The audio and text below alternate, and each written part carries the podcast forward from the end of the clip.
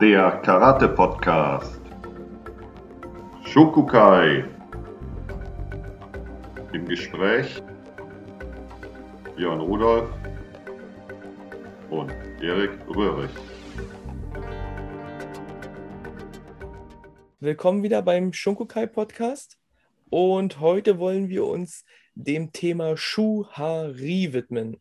Eine Sache, die doch einen ziemlichen Bogen spannt, eine sehr alte, ein altes Konzept ist und sogar sich heute in, in so Managersprache wiederfindet. Und wir wollen das Ganze ein bisschen beleuchten, was das dann auch mit unserem Karate zu tun hat. Und dafür begrüße ich in Duisburg den Erik. Hallo Erik. Hi Björn. Hallo, liebe Grüße nach Berlin. Genau, wir wollen uns dieses große Thema heute ein bisschen zu eigen machen. Und ich denke, es ist am besten, wir fangen mal an, wo das Ganze vermutlich herkommt. Und da hast du dich ein bisschen schlau gemacht, oder? Ja, habe ich tatsächlich. Bevor wir diese Kanji erklären, fange ich damit an, wo es hergekommen ist. Das finde ich wirklich super interessant. Da gibt es, wie so oft äh, wir schon beschrieben haben, eigentlich verschiedene Ansichten dazu oder verschiedene Herleitungen dazu. Und eine besagt, dass es halt über den Shadow, über den T-Weg Einzug gehalten hat in die Do-Welt. Ja. Und das soll ungefähr zwischen 17 und 1800 gewesen sein, also 1720 bis 1800 und durch einen Shadowmeister, der dieses Konzept zur Weitergabe oder zum besseren Vermitteln des T-Weges ersonnen und beschrieben hat.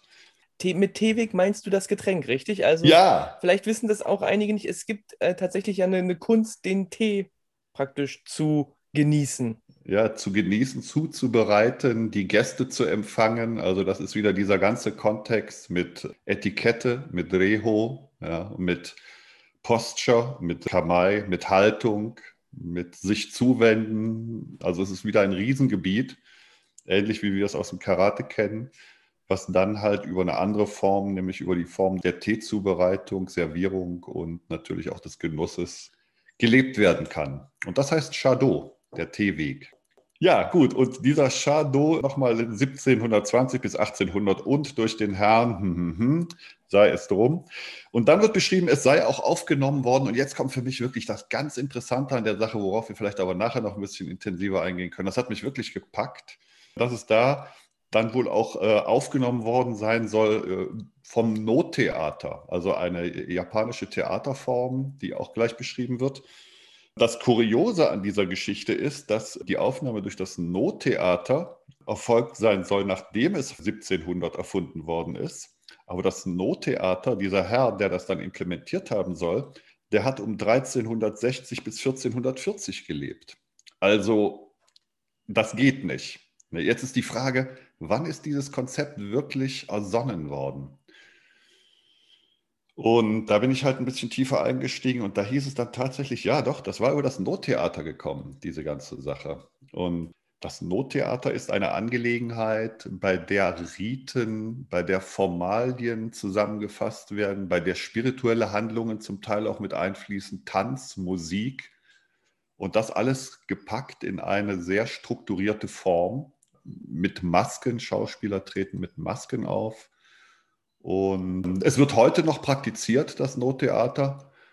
Und aus der damaligen Zeit heraus fand ich sehr interessant, dass im No halt es wie in vielen anderen Budo-Disziplinen oder in japanischen, der japanischen Welt überhaupt natürlich die Form der Kata gibt, der Form. Ja, man macht viel nach einer festgelegten Form. Wir finden das in Form von Judo-Kata, die Würfel, finden das Form in Kendo-Kata, da wird es ganz genau beschrieben. Und in No-Kata auch. Und da habe ich herausgefunden, dass eine der grundlegenden Formen ja die Form Kamai ist. Und das sollte uns aus dem Karate ja doch ein Begriff sein. Kamai, Haltung, Posture. Und das wird da ganz ausdrücklich präsentiert ja, und beschrieben und auch vorgeführt. Also die Leute bekommen das visuell vorgeführt und es wird extrem Wert auf Position der Beine, der Knie, extrem Wert auf Arbeit der Füße gelegt. Also all das, was wir im Kendo, all das, was wir im Aikido, im Judo, im Karate-Do genau so wiederfinden. Das heißt, Körperarbeit wird ganz deutlich beschrieben, nach strengen Bewegungs- und Handlungsmustern aufgeführt, die seit Jahrhunderten und vielleicht sogar seit Tausenden von Jahren unverändert sind. Und jetzt kommt ein letzter Punkt dazu. Auch Emotion sollte transportiert werden über diese Form Nottheater. So, und wenn das alles im Schuhari weitergegeben oder als das Schuhari als Vehikel dient, dieses Wissen weiterzugeben, dann haben wir ein Riesenpaket, was wir mit Schuhari transportieren können.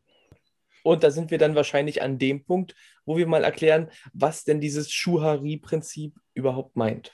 Genau, was diese das, einzelnen Worte überhaupt meinen. Genau.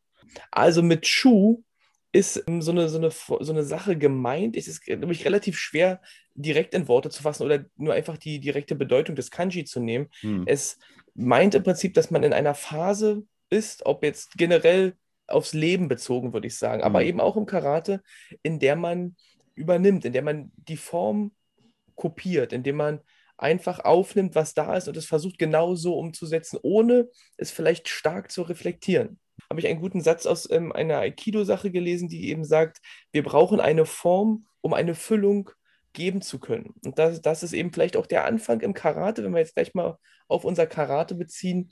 Wir kopieren unseren Meister am Anfang. Wir hm. versuchen die Bewegung exakt in der Form, in der äußeren Form nachzumachen, ohne vielleicht zu wissen, warum wir das tun. Hm. Ne? Das ist so diese, diese Phase, die man jetzt im Karate so darauf geben kann und dann schließt sich, dann soll sich irgendwann, sagen wir mal lieber so, es sollte sich dann die nächste Phase, das Haar anschließen. Vielleicht äh, mag Erik da so ein bisschen zum Haar zu sp äh, sprechen. Hm, okay, ja, mache ich gerne. Ähm, also die, die Übersetzungen, die ich natürlich zu Haar gefunden habe, die habe ich gelesen mit durchbrechen oder zerreißen. Ja. Die muss man natürlich jetzt auch in dem Kontext sehen zu dem, was du, Björn, gerade aufgezählt hast.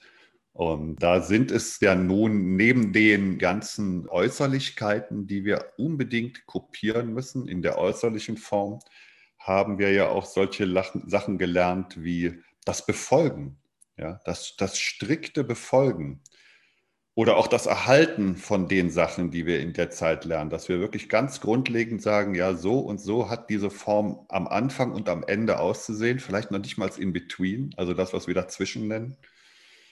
Und jetzt kommen wir in die Phase des H. Und wir haben das Befolgen gelernt, wir können befolgen, ja, und jetzt können wir aber auch mit diesen, mit diesen Qualitäten, die wir uns anerlebt haben, beginnen, uns ein wenig zu lösen aus dieser Striktheit. Wir zerreißen damit nicht den Bund zu unserem Lehrer, der uns das natürlich mitgeteilt hat, zu unserem Sensei, sondern wir zerreißen vielleicht so ein bisschen die Bänder, die uns gefesselt haben. Aber auch im positiven Sinne natürlich, dass wir das alles erdulden können, weil es gehört ja eine Menge Geduld dazu, diese Sache über Monate und Jahre immer und immer wieder zu machen und nach 30, 40 Jahren immer noch an Ageuke oder an einem simplen Zuki sein Gefallen zu finden. Ja, diese Haarphase ist die des sich äh, Lösens, des sich Öffnens vielleicht, so könnte man es nennen. Ja, vielleicht sogar des Individualisierens, ne? Wenn wir jetzt auf eine Karate-Technik ja, gehen, dass man sagt, ich versuche jetzt die hinterliegenden Prinzipien auf meinen Körper direkt anzuwenden. Ne? Ja, genau. Ich, genau. Ich lasse sie wirken. Ich lasse sie wirken, ohne mich weiter zu beschränken. Ja, das ist dieses Zerreißen vielleicht ganz gut. Ich ja. zerreiße die Forderung an, mich, mich weiter zu reduzieren, sondern ich lasse sie jetzt wirken. Oder ich bekomme vielleicht auch die Zulassung von außen, sie jetzt wirken zu lassen. Weil das ist ja auch immer im Zwiegespräch. Also Schuhari findet ja nicht alleine in einem Kämmerchen statt. Das, das ist ja das, was mit einem Sensei, das wir ja auch schon als Folge hatten, gelebt wird. Ja, Richtig. Ja, und auch die Aufgabe, wenn man jetzt selber Trainer Sensei ist, natürlich andere sogar dahin führen zu können oder ihnen absolut, helfen. Absolut. Helfen zur Selbsthilfe dorthin zu gelangen. Ne? Man wird wahrscheinlich niemanden, der sich dagegen sperrt, dahin kriegen, aber man muss die genau. Möglichkeiten, glaube ich, anbieten. Genau. Diesen Punkt, diesen Punkt ist falsch gesagt, diese, diese Richtung erreichen zu können. Ja, so, so, so ein wenig. Also wir behandeln ja hier zwar immer explizit isoliert eine, eine Thematik, aber die ist nie isoliert zu sehen. Alles, was wir hier bisher auch besprochen haben, egal ob es Sensei, egal ob es Prüfung, egal ob es Keko, egal ob es Shiai ist, das ist ja immer im Kontext mit, mit der gesamten Karate-Budo-Welt und natürlich auch mit unserem gesamten Leben zu sehen. Und da ist Shuhari natürlich auch einge, eingegliedert so in dieses Prinzip Kindheit, Jugend, ja, vielleicht als Shuha, als Adoleszenz, also das Erwachsene, Erwachsenwerden und Sein. Ja. So wird es ja auch öftermals beschrieben. Und dann kommen wir zur Ri-Phase und äh, vielleicht magst du die übernehmen. Ja, bei Ri ist dann, man hat alles verinnerlicht, man hat vielleicht auch die, die Sachen dahinter ähm, verstanden, sich zu eigen hm. gemacht und es gibt ja auch im Deutschen dieses schöne Sprichwort, ne, äh, wer die Gesetze kennt, kann sie brechen. So ähnlich ist das so, sich ein bisschen lösen von vielen Sachen, ne? das Loslassen, das Weiterentwickeln der mhm. ganzen, der ganzen Sache, des Trennens vielleicht mhm. auch vom, also zum, zum Lehrer, des, den direkten Kontakt insofern abzubrechen, dass man ständig mhm. nur dort ist. Das ist so die Phase vielleicht, die dann, wenn man das verinnerlicht hat, genutzt werden kann, um einen Schritt höher auf der Leiter zu gehen, also um auch die, die Kunst vielleicht an sich weiterzuentwickeln, mhm. ist, glaube ich, die Rie-Phase auch ein ganz, ganz wichtiger Bestandteil. Ne? Wenn man es verstanden hat, nicht einfach nur zu kopieren, vielleicht ist es schön zu machen und seinen eigenen Stil zu finden, sondern die, die ganze auf eine höhere Stufe noch mit, mitbringen. Was mir für dieses Prinzip immer so ein bisschen geholfen hat, ist auch, wie Avi Roka sagt, wenn er, wenn er, wenn er Outside-Form von Kata unterrichtet, dass er sagt, das ist so die Sache, die wir machen, die er von Nishiyama übernommen hat, wie, wie Nishiyama eben seine, seine Auffassung hatte für eben auch die, die Anwendung der Techniken. Und er sagt, natürlich muss man, wenn man das macht, an der Kata arbeiten und sie, sie verstehen, sich zu eigen machen, kann Sachen ändern, kann sie verändern, weil sie für den eigenen Körper anders sind, kann andere Ideen mit einbringen. Aber man sollte wenn man sie den eigenen mhm. Schülern beibringt, immer wieder zu dieser Grundform zurückgehen, weil diese Grundform des Schuh seiner Meinung nach die höchst, das höchste Potenzial bietet, um H und Ri erreichen zu können, mhm. auch mit dieser Kata. Und das finde ich ein ganz schönes Bild, weil es ja auch immer wieder diese Streitfragen manchmal gibt, na, wie muss denn die Technik hier gemacht werden und wie muss sie hier gemacht werden? Mhm. Und wenn man, wenn man oftmals Abiruka diese Frage stellt, dann sagt er, zeig mal, wie du machst. Ja, ist auch richtig.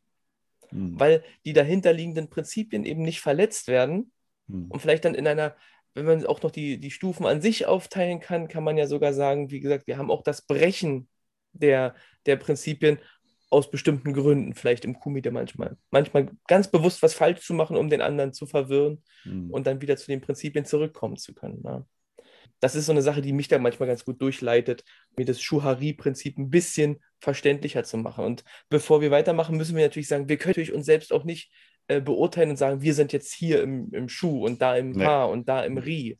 Erstmal, glaube ich, sind das sehr fließende Übergänge. Mhm. Und wenn wir jetzt schon komplett überall in diesem Ri-Prinzip wären, dann könnten wir ja jetzt auch wieder aufhören dann hm. wüssten wir ja schon alles. Das bedingt, glaube ich, die Sache, dass das lebenslange Lernen mhm. dazu führt, dass man sich da gar nicht unbedingt verorten kann oder auch muss. Ja, genau. Es kann ja letztendlich jeder von uns und euch natürlich auch da draußen das an sich selber ab, abfragen. Oder an, an Freunden, an Kindern, an der Familie, an wen auch immer. Es ist ja nie so, dass in der Kindheit alle Kinder nur Kinder sind. Es gibt ja ganz oft auch Situationen, wo man sagt, aber das ist ja ein Ding. Schau mal, wie der diese Situation jetzt gerade verarbeitet, behandelt, ja.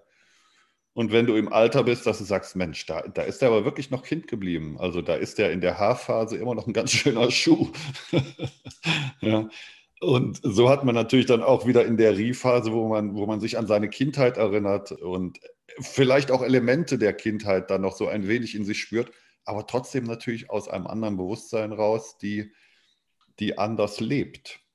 Ja, ich kann mich natürlich nicht als, kann ich natürlich machen, ich kann mich natürlich als gestandener, äh, gestandener Senior irgendwo hinsetzen und popeln. Ist die Frage, ob das so okay ist noch oder ob man dann nicht dann ein Bewusstsein hat, dass man dass man, wenn man dieser Freude frönen will, dass man die dann doch lieber im Verborgenen macht. Also man, man hat halt ein anderes Bewusstsein bekommen über diese Entwicklungsphasen, aber ganz ablegen tut man natürlich alles niemals damit. Da gebe ich dir, das stimme ich voll mit dir überein. Ja, und mit dem, was du gerade noch ansprichst, dass immer mit einem länger Dasein, länger beschäftigen, anderer Blickwinkel noch mit zukommt, hm. erinnerte mich auch wieder so ein bisschen an mein Studium in der, in der Literaturwissenschaft, dass es da diesen Begriff, ich glaube in der Theologie auch, des Mhm. hermeneutischen Zirkels gibt. Heißt also, Hm, die. Deutung von, von Texten dort meistens verändert sich mit dem Wissen, was ich rantrage. Und ich Hm. glaube, das kann jeder, der auch Karate praktiziert und sich mit Kata beschäftigt, auch bestätigen, ne? Dass manchmal, je mehr Verständnis ich für viele Dinge bringe, eine Kata mir nochmal ganz andere Öffnungsperspektiven bietet. Also ich habe in letzter Zeit habe ich haben mich bestimmte Prinzipien in der Kataganga Ku zum Beispiel angesprungen. Ich hatte das Gefühl, ach, da zeigt mir die Kata genau, genau das, wenn ich Kime mache, ich das einmal benutzen kann, um so lang in eine Technik zu gehen, um mich in diese Richtung zu lösen. Da war ich wahrscheinlich genau für diesen Punkt in der Kata bereit. Und das erste Mal die Gangaku bin ich schon vor einigen Jahren gelaufen. Also Hm. je mehr Wissen ich irgendwie rantrage, desto mehr Wissen spiegelt sich auch wieder vielleicht zurück. Gutes Beispiel, gutes Beispiel. Das, das zeigt natürlich auch, dass dieses Shuhari-Prinzip in Japan, Oson, auch in anderen, in anderen Kulturen gelebt wird. Ja, vielleicht in, einem, in, einer, in einer weniger konsequenten Form, vielleicht in einer weniger ausgeprägten Form, also in einer anderen Form. Aber dieser hermeneutische Zirkel, ja, es ist ja schon fast verpflichtend gegenüber dieser Literatur, dass man sich ihr mit unterschiedlichen Blick und Blickwinkeln und Wissensständen nähert. Ansonsten, also ist jetzt ein bisschen übertrieben, aber sonst ist es ja fast Perlen vor die Säue, wenn man es nur mit einem Blickwinkel betrachtet. Ja, es ist ja schade um die, es ist ja schade um die Komplexität. Und wer weiß denn auch wirklich schon, ob das, was wir da jetzt gerade mit unserem Wissensstand interpretieren, das ist, was da drinnen zu lesen ist. Ja, das wäre ja schon fast vermessen zu sagen, jetzt habe ich es. Das, Genau. das bringt einen vielleicht immer noch, vielleicht noch mal so ein wenig auf den Boden der Tatsache, dass man halt nicht allwissend ist. Genauso wichtig, äh, wie du gerade so schön sagtest, ne? Das ist ja dann wie Perlen vor die Säue, vielleicht von einem Text von Shakespeare oder Goethe. Hm. So ist es doch auch Perlen vor die Säue, eine Kata zu laufen und zu sagen, jetzt kann ich die. Tu- Also das, das, ja, genau. Das ist ja total strange. Total. Das ist mir auch fremd, ja, dieser Ja. Gedanke. Sollte, wenn, wenn wir nach dem Shuhari-Prinzip leben, trainieren, dann sollte der Gedanke fremd sein. Das ist richtig, ja. Ja, ja. Ich würde gerne vielleicht noch in die, in die Folge eine Sache, die mir auch dieses Prinzip wieder so ein bisschen an einem Beispiel greifbar macht, mit einbringen. Weil wenn man dazu liest, finde ich, finde ich, ist für mich immer recht vage, was ich äh, zum Shuhari-Prinzip lese. Und Hm. für mich ist eine große Hilfe, das in das Sparring zu übertragen. Meinst du Kumite? Im Kumite, genau, Ja. im Kumite. Dass man, wenn man aber sich jetzt frei bewegen kann, also keine vorgegebenen Formen, Ja. dass man in einer Schuhphase so eine Sachen übt, die einzelnen Timingformen und die Möglichkeiten, die Timingform auszuüben. Also man übt zum Beispiel Mawashi Ashi, dass Hm. man sich aus, dem, aus der Drehung des Zentrums, aus der Angriffslinie rausbewegt, um dann einen, einen Gegenschlag zu machen. Oder man übt Ukewasser, man blockt und arbeitet dann weiter. Und das ist so, also für mich so ein bisschen die Schuhphase und der Weg in Richtung H geht dahin, dass man versucht, darüber nicht mehr nachdenken zu müssen, dass der Körper diese Sachen für sich schon ein bisschen verstanden hat und man automatisch diese geübten Sachen macht, ohne zu sagen, ich mache Mhm. jetzt Mawashi Ashi. Man lässt ihn machen, ja. Man lässt ihn Genau. machen, genau, man interagiert mit dem, man lässt ihn und den Partner zusammen machen. Genau, Das ist natürlich so, so eine Geschichte, ne? Großartig, ja, ja, so ist es. Hm. Und, und in dem Moment, wo man nicht mehr darüber nachdenkt, wo man die Gedanken frei, wo man sich von Gedanken frei machen kann, also ich muss sagen, Sparring und, und Kumite frei ist für mich eine Art von Meditation, weil ich äh, an nichts anderes denke, sondern mich da Hm. versuche wirklich frei zu machen und den Körper machen zu lassen. Hm. Und wenn man das dann hinkriegt, dass man dann wieder anfangen kann, drüber nachzudenken, jetzt zu gucken, ja, der andere greift mich jetzt gar nicht an, ich kann diese, diese Chance, die er mir gibt, da nicht nutzen, im, im sogenannten Oji-Vasa, auf Hm. den anderen antworten. Ich muss mir jetzt was überlegen, wie kann ich ihn doch dazu bringen, mir diese Lücke zu zeigen, das Kyo, wie wir sagen, Hm, das, die Lücke zu zeigen.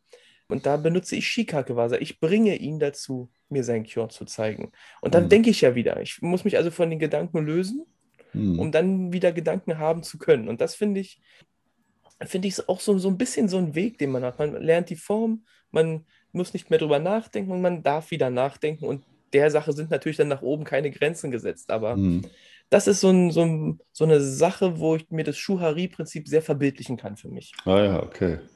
Ja, ich finde gut, dass du es verbildlichst. Das sehe ich genau wie du, dass man in der, in der Literatur das sehr ähm, reduziert, sehr grob, grob beschrieben immer nur durch wieder ein paar, Key, ein paar Schlüsselworte sieht. Und äh, wenn wir uns jetzt, wie du gerade, festlegen auf eine, auf eine Überlegung, das finde ich aus dem Grund so wichtig, weil man sich damit natürlich auch auf den Prüfstand stellt.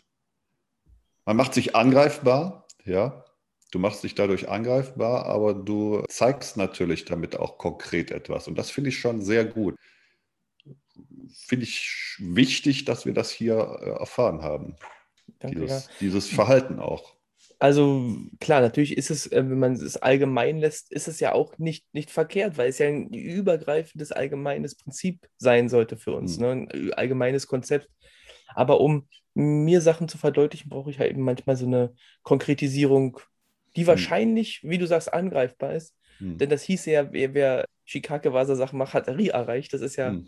ja ähm, genau. auch ein bisschen albern. Und das bist du. Ja, das ist natürlich noch etwas anderes. Das, das bist du, dass es bei mir oder bei jemand anderen komplett anders laufen kann. Das ist ja außer Frage.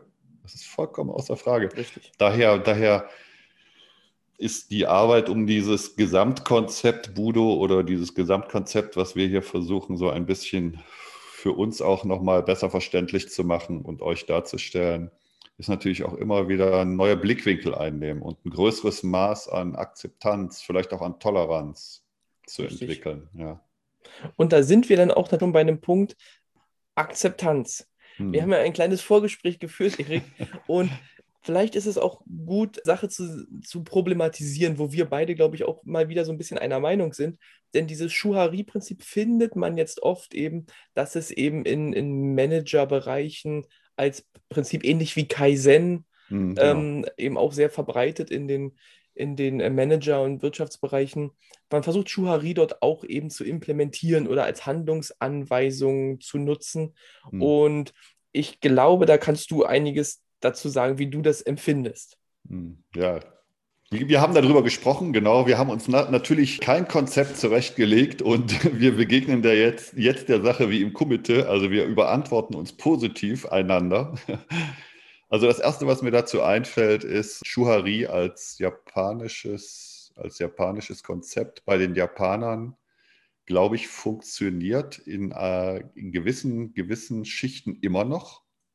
Ich glaube auch, dass man es da in das Management äh, integrieren oder implementieren kann oder in, das Geschäfts-, in die Geschäftswelt, weil es ja auch noch vor, ich weiß nicht, ob es heute noch so ist, 20, 30 Jahren so war, dass Graduierungen, also wenn jemand eine höhere Graduierung, ich glaube, es ist immer noch so, im Kendo hat, die auch erwartet wurde, dann war im Prinzip damit schon klar, dass der eine gewisse Entwicklungsstufe oder eine gewisse, eine gewisse Formenschule durchlebt hat dass der schon im Prinzip an Schuheri rangeführt worden ist. Und jetzt kann er weiter, ob jetzt gut oder schlecht, weiter bearbeitet werden, weit, oder er ist jetzt bereit, etwas anzunehmen, wie auch immer man das werten will.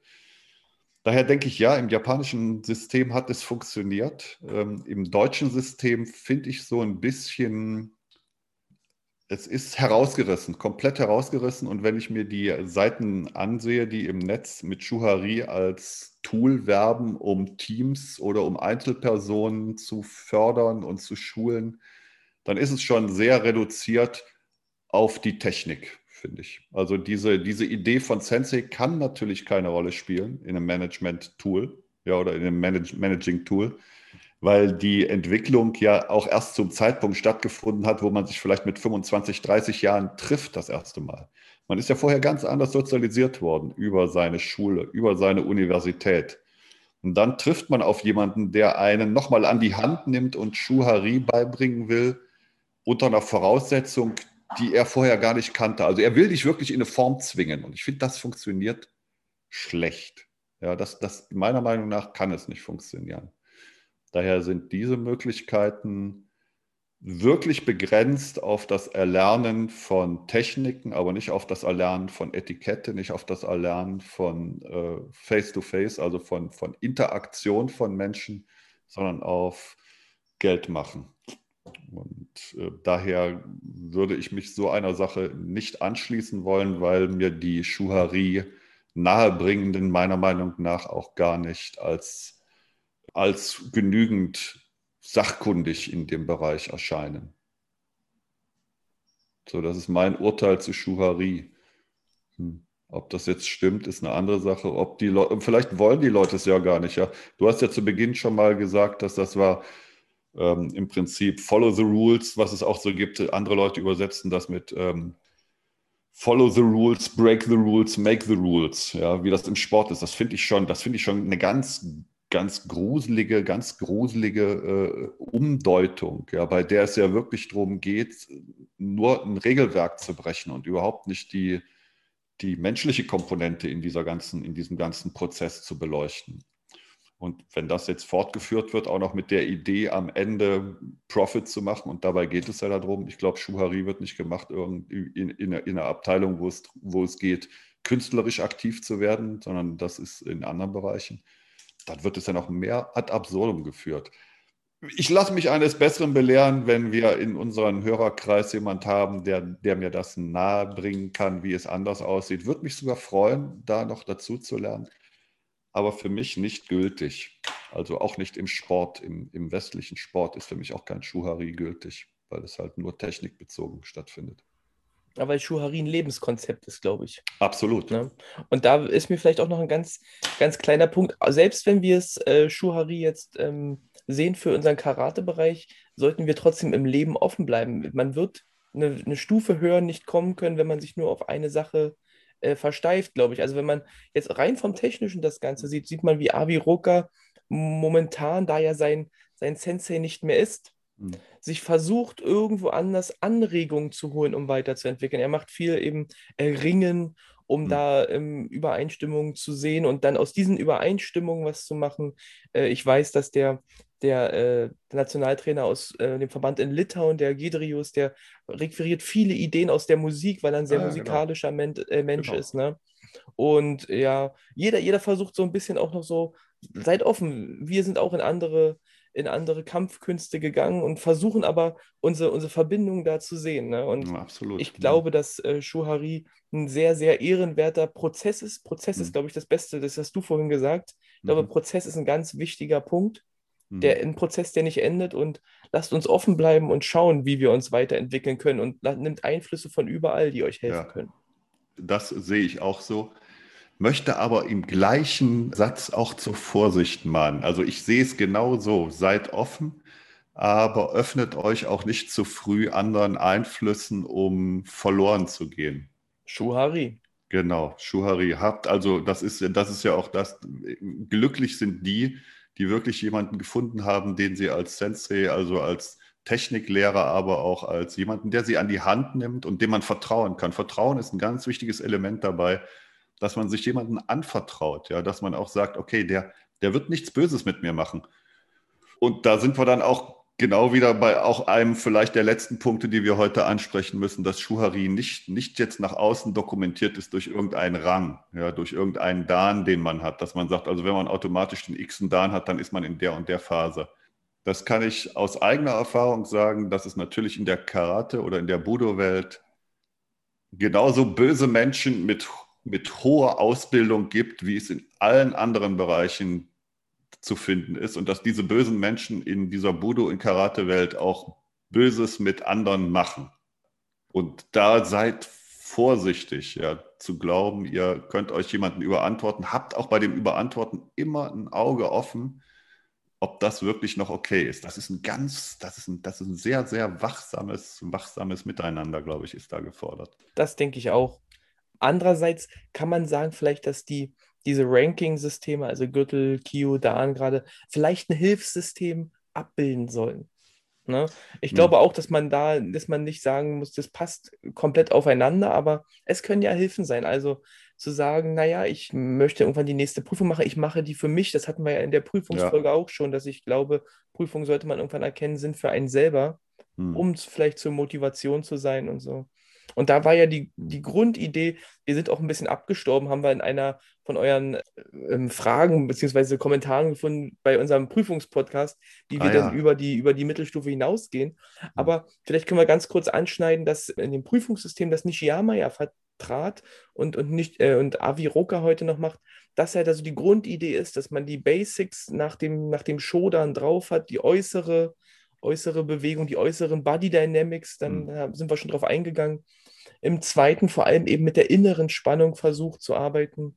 Mhm. Dritten dann dann so schon sogar eine erste kleine Aufgabe hat, jemanden zu verbessern, um zu sehen, wie andere sind. Und ab dem vierten dann eben viel individueller zu gehen, ne? sein eigenes mhm. Wissen zu zeigen und versuchen, da schon weiterzuentwickeln. Also es sind, glaube ich, äh, die Grundidee davon sind Hilfs ist ein Hilfssystem, um Schuhari leben zu können. Ob das immer so klappt, ich glaube, das hast du gut ausgeführt, das ist sehr zu problematisieren. Hm, ja, ja, ganz genau. Das ist gut, ja, dass wir uns auch dieses Prüfungssystem auch selber, wenn wir das selber so annehmen, dass wir nicht sagen, wir wollen halt das nächste Level erreichen, dass wir nach außen das nächste Level haben oder aus welchem Grund auch immer, äh, sondern wenn wir das für unsere eigene Entwicklung als wichtig empfinden und so eine Prüfung ist ja auch immer wieder, es ist ja auch eine Prüfung, sich so einer Prüfung zu stellen. Das hatten wir ja auch schon als Thema. Schon alleine ja, entweder den Sensei zu fragen, ist es okay, dass ich Prüfung machen darf, oder die Entscheidung zu treffen, ich mache jetzt Prüfung, das ist ja ein Schritt, ja. Man, das, was du gerade gemacht hast, man tritt ja in die Öffentlichkeit,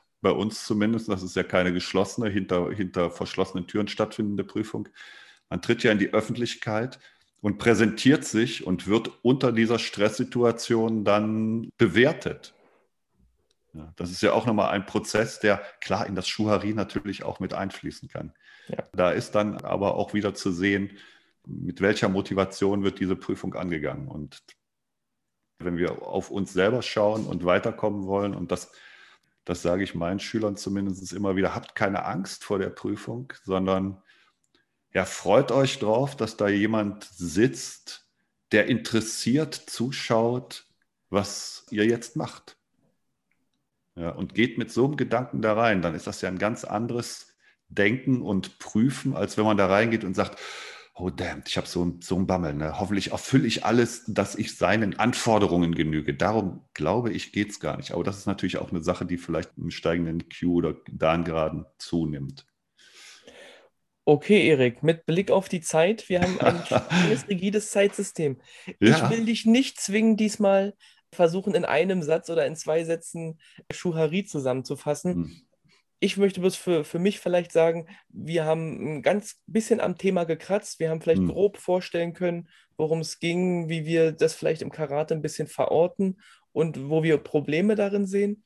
Hm. Was uns aber auf jeden Fall am Herzen liegt, ist, euch zu motivieren, den Schuhari-Weg zu gehen. Zu schauen, wie kann ich die Phase des Kopierens hinter mir irgendwann lassen in großen Teilen? Wie fange ich an, Karate auch oder das, das Leben zu einer Kunst werden zu lassen und nicht nur stupide zu kopieren? Und da seid aufmerksam. Toll, das Leben zu einer Kunst werden lassen, weil das Leben ist eine Kunst. Ja, weil das Leben ewig nur als Bürde sieht, was, was immer mal passieren kann, ist schade drum, weil wir haben nur das eine und dann macht's und dann ist es weg. Ja. Und wenn wir es zu einer Kunst werden lassen, ja, toll. Das, das, die Formulierung hat mir gut gefallen. Wir, wir, ja, cool, schön. Mehr kann ich dazu nicht sagen. Ich habe Erik fast sprachlos gemacht am Ende des Podcasts. Dann, Erik, bedanke ich mich. Ich finde, wir haben dieses große Thema auch wieder ein bisschen, bisschen ankratzen können. Es hat Spaß gemacht. Ja. Und ich freue mich auf die nächste Woche Freitag. Ja, ich mich auch sehr. Mach's gut, Erik. Mach's gut. Ja, lieber Björn. Tschüss. Tschüss da draußen. Tschüss. Der Karate-Podcast. Shokukai.